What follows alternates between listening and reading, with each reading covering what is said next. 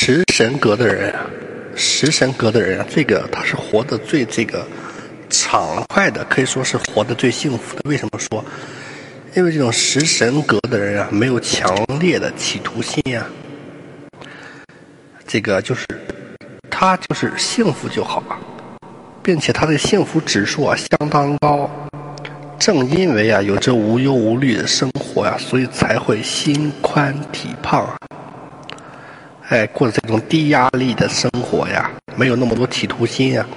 当然，这个食神和伤官是不一样的。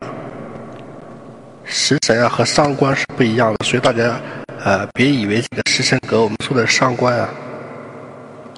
食神格啊要成格呀，一般来说呀，月令食神要本气呀，或者月令的食神透出，并且有几几个必要条件的都是。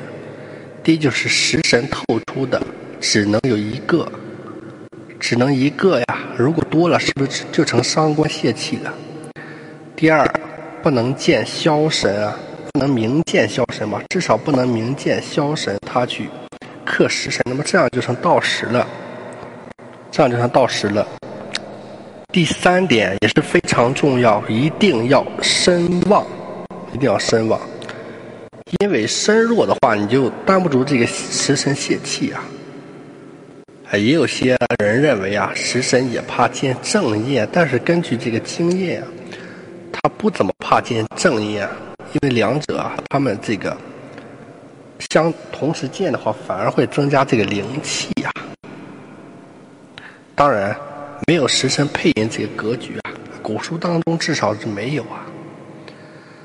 那么食神有气胜财官呀，说的这个意思就是说，食神啊能给命主带来福气呀，这些福气当然包括福禄了，哎，你的财运，甚至是你的官运呀。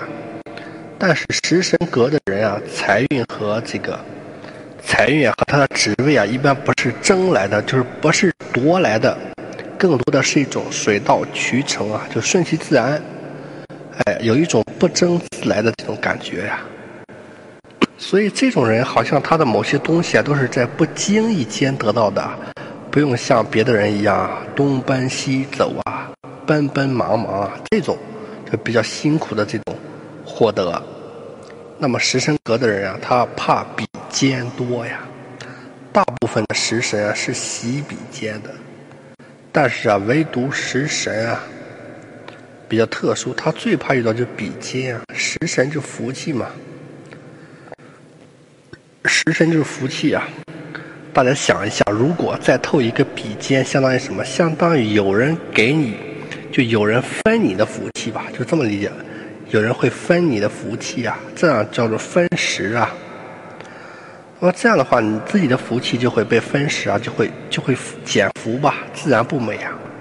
所以食神除了要旺之外，也不能做空啊，被冲啊，或者是跟一些恶的神煞相伴，否则就是，哎，可能不是福啊，反而反而是凶了。